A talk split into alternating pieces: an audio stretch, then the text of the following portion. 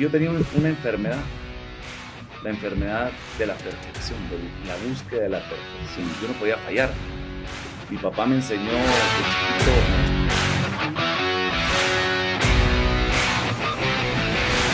Hola amigos, bienvenidos a Company Paints, Manny Web con ustedes y regresa a nuestro podcast Quique Lemus. ¿Cómo estás, Quique? Bien, ¿y vos? Qué gusto tenerte de vuelta. La última vez estábamos en audio nada más, pero ahorita ya estamos full cámaras, cámaras, luces. No, action. Felicidades, felicidades. ¿Cómo te pareció? ¿Te parece el set? No, increíble. La vez pasada salí impresionado, ahora más. Qué buena onda, qué buena onda. Bueno, déjenme presentarles a Quique como se debe.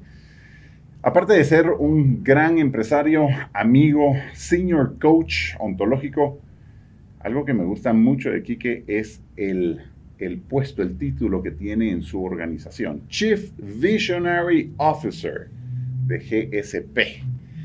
Y, la vez pasada te pregunté acerca de ese tema y hoy te lo tengo que volver a, a preguntar porque tiene que quedar grabado ya en cámara y todo. Mano, ¿cómo de ser un CEO, porque era la posición que tenías, pasas a ser un Chief Visionary Officer? ¿Qué ondas? Mira, eh, lo primero fue hacer un lado del ego y generar un poco de humildad y saber que el CEO, tenés que saber muchas áreas, ¿verdad? Para manejar un negocio necesitas saber eh, el área de finanzas, operaciones, etcétera. Pero yo creo que, muchas cosas uno a veces le, huye porque no, realmente no sos bueno y, hay veces de que no... O las dejas para después o las dejas por un lado. Las por, la dejas por un lado y realmente el foco es importante, ¿verdad? Entonces yo descubrí que realmente mi pasión es, es pensar, es, es, eh, generar nuevos negocios, eh, ver oportunidades. Entonces realmente hablé con mis socias y les dije, miren, vengan a trabajar más, más, eh, más activamente. Pero, pero ¿de dónde sale esto? Porque, bueno, estabas teniendo una buena trayectoria, tenías una trayectoria de varios años en crecimiento de la empresa y todo bajo tu dirección como CEO. O sea, ¿qué pasa? ¿Pasa algo en algún momento? El caos. Ok. El caos. Yo creo que muchos huimos del caos o de la incomodidad, pero a veces la vida te lleva a eso te lleva a esa incomodidad en donde decís, te hace pensar, te hace cuestionarte. Y ese es el mejor regalo que tiene la vida. Entonces yo llegué a un punto donde llegó el caos a mi vida, en donde las ventas exponenciales, pero perder de vista muchas cosas. O sea, el cash flow es esencial en cualquier empresa, eh, las finanzas, o sea, son, son muchos, muchos controles que tenés que tener enfrente y, y, a veces los perder de vista por ser muy agresivo en las ventas, en, metámonos a otros países, en expansión, el ego, que a veces muchas veces es el ego. y eh, que cómo cuesta darse cuenta uno de que es el ego lo que te está haciendo hacer lo que estás haciendo y no necesariamente un crecimiento sano o una administración sana de una empresa. Correcto, correcto. El cre Todos buscamos el crecimiento en nuestros negocios pero a veces ese crecimiento te gana y no tomas en cuenta muchos factores que te pueden afectar. Y no necesariamente el crecimiento, eh, sobre todo cuando es rápido, va a ser algo que las empresas tienen que buscar, ¿verdad? Tienen que ser ordenado. Tienes que fortalecer las bases para poder seguir construyendo sobre esas bases. Gracias a Signo CRM por ser nuestro principal patrocinador.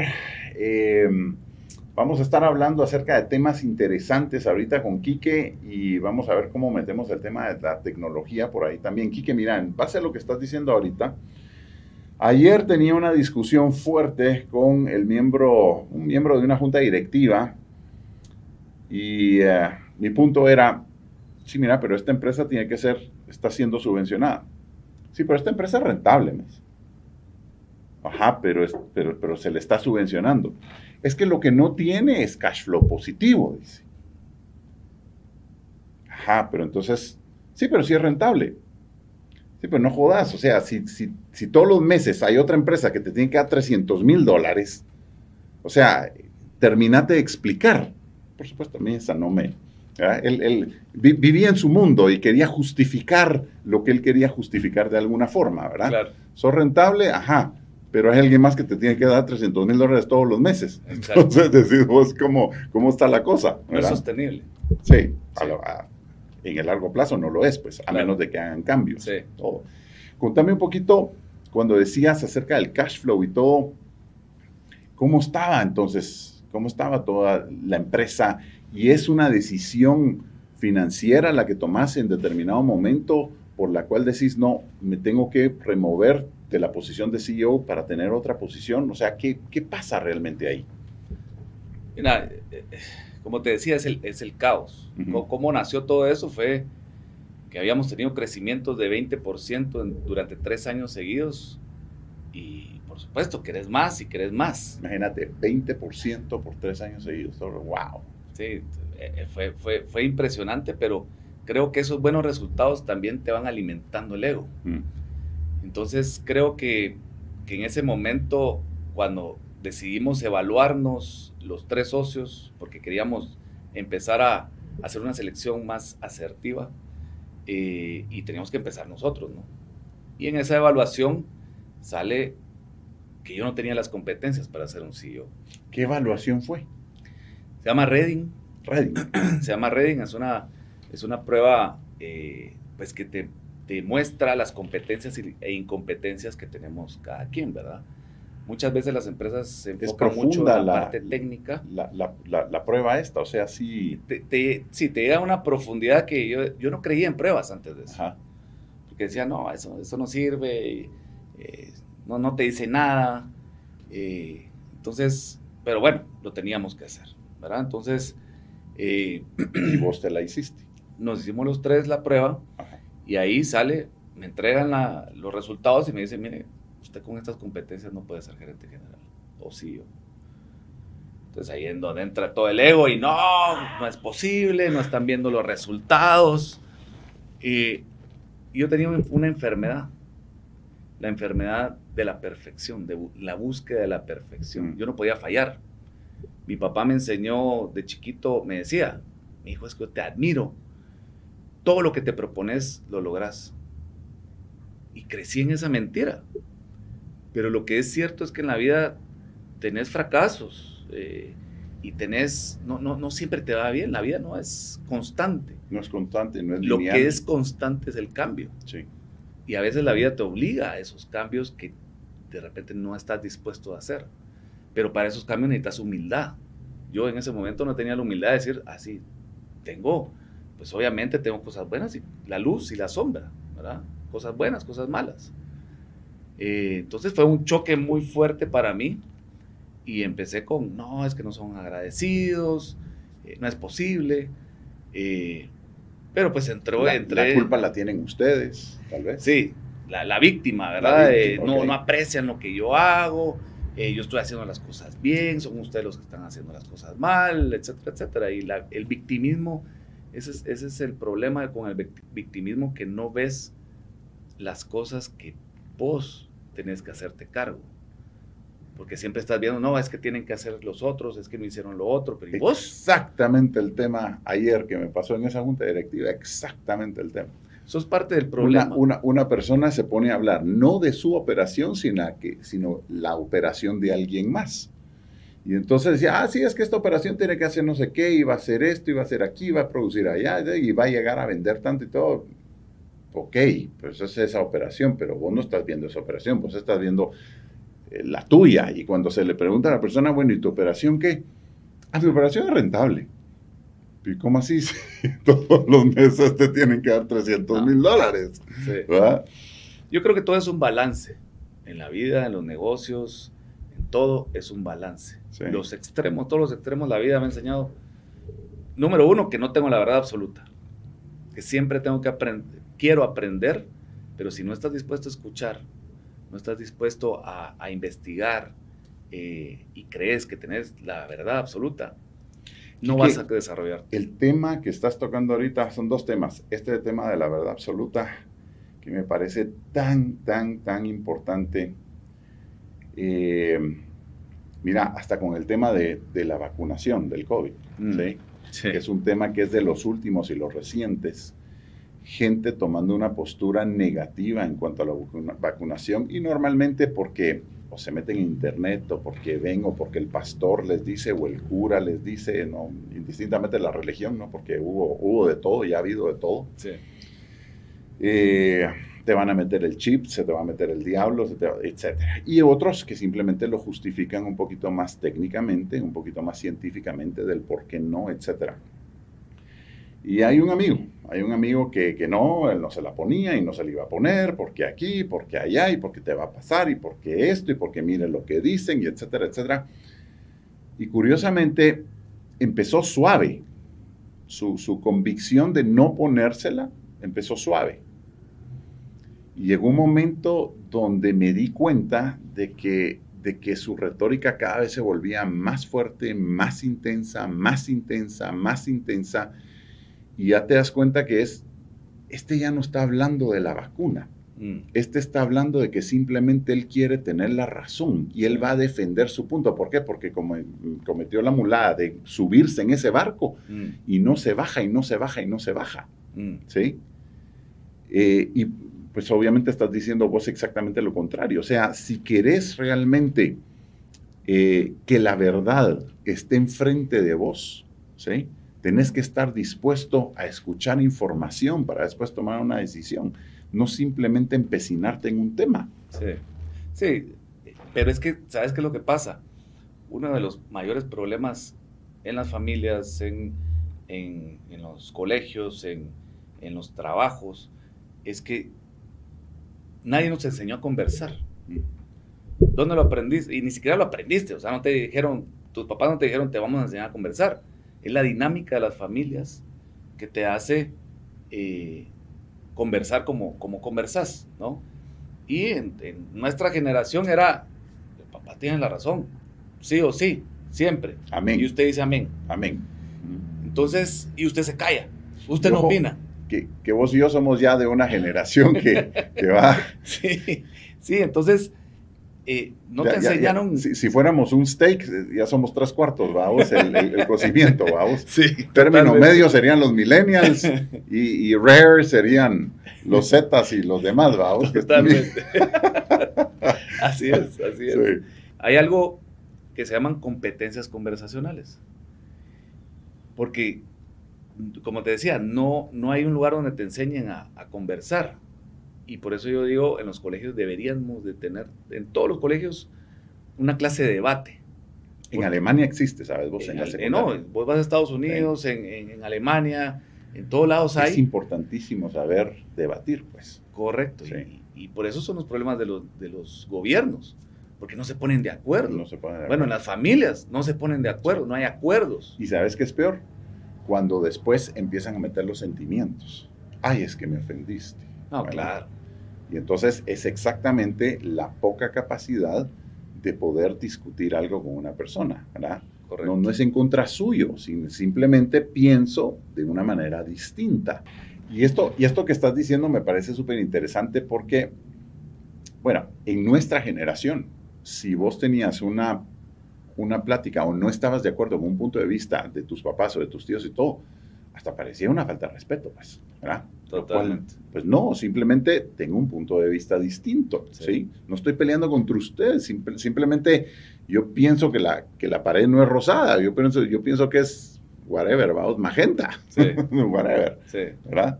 No, por eso cuando, cuando, nace, cuando uno nace, lo que hablamos de Atomic Habits, naces, con, el, con el disco duro vacío.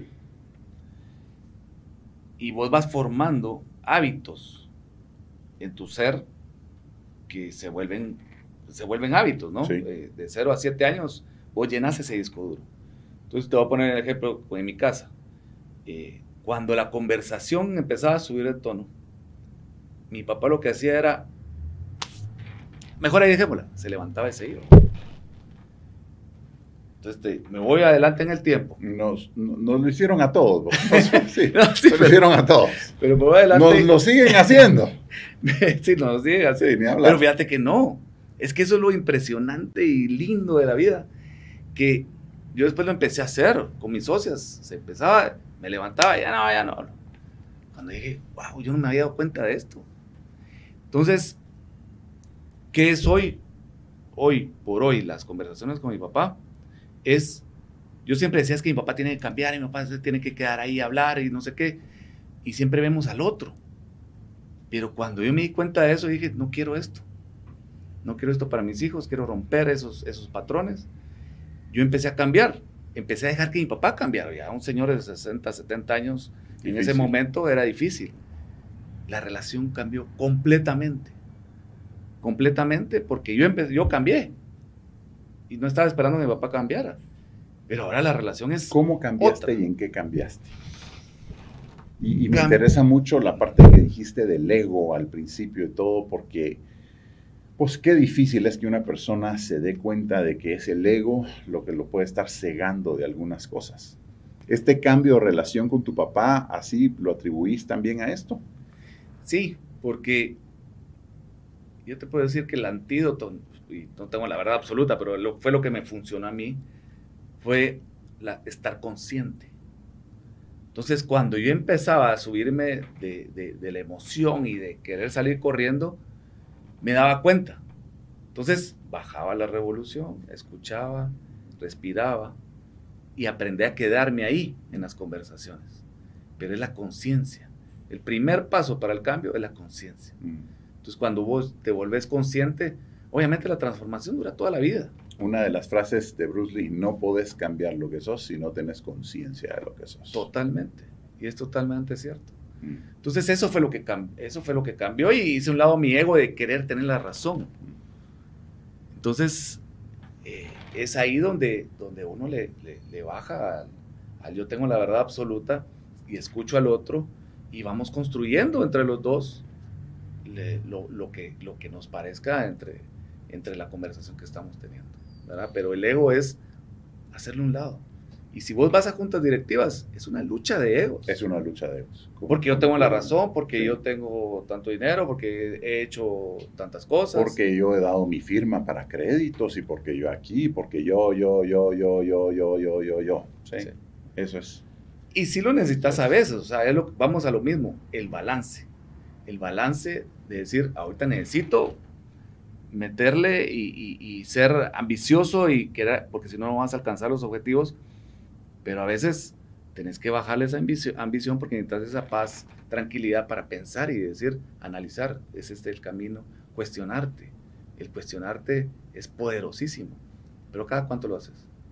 ¿Cómo, qué le aconsejarías a un gerente allá afuera, un gerente, un empresario, un emprendedor, eh, en una posición preponderante, ¿cómo le aconsejas y qué le decís para que se cuestione cuando uno sabemos de que tiene el ego elevado, pero es que no necesariamente te lo aceptan, vamos? O sea, ¿qué, qué, ¿cuál es el switch ahí para que una persona, no sé, es, es, es un es un encuentro del tercer mundo, es, es, un encuentro con Dios, es una, es una situación, es un accidente en la vida, es una ¿O qué tiene que pasar para que un gerente, un empresario en esa posición diga, no, aquí me tengo que cuestionar esto? Aquí tengo que, o sea, es el ego el que está tomando esta decisión. ¿sí? ¿Qué, ¿Qué, dirías vos o qué le dirías a esa persona? Número uno, nada cambia, nadie cambia si no quiere cambiar. Sí.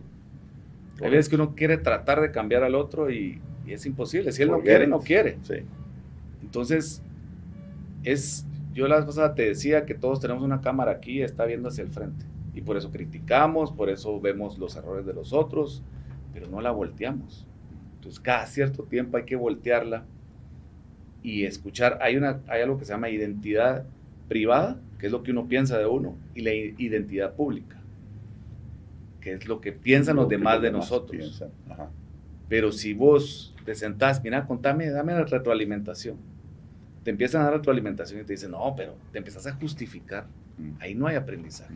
Entonces ahí es donde entra la humildad. Exacto, exacto. Y decir, yo no tengo la verdad absoluta. La persona que se justifica, lo que sucede es que el cerebro no entiende, no le llega el mensaje al cerebro de que no es así y tienes que cambiar. ¿sí? Cuando vos te justificas, pones excusas, etcétera, tu cerebro no está entendiendo de que no es así la cosa. ¿Y qué es lo que pasa? 99% de los casos vuelven a cometer un error similar, vuelven a caer en la misma trampa, vuelven a, cometer eh, pues, errores, toman decisiones de la misma forma y constantemente los resultados siguen siendo iguales, iguales, iguales, iguales, porque el cerebro no ha terminado de entender que no es por ahí, sino que es por otro lado. ¿Sí? Me, gustan, me gustan por eso tanto los deportes eh, como el golf, como el tenis, como las artes marciales. Mm en los cuales a mí me parece fascinante cuando un golfista tiene un pot de este, de este largo y lo falla y se dice ¡Mula! Mm, ¿Sí? Totalmente. ¿Por qué? Porque, mano, eh, es que fuiste vos, pues también hay algunos que es que fue la grama. La grama no la cortaron. La grama va para el otro. O el Caddy no me dio bien la calle. Ah, qué fácil, pues. Qué mm. fácil tirarle la culpa a cualquiera y todo y no darse cuenta de que, no, hombre, fuiste vos el que la cagaste. ¿Sí? ¿Sí? Y eso es fascinante en ese tipo de deportes. Este tema aquí que eh, me pareció interesantísimo, vean todos por favor la segunda parte de este episodio donde vamos a profundizar más en algunos otros.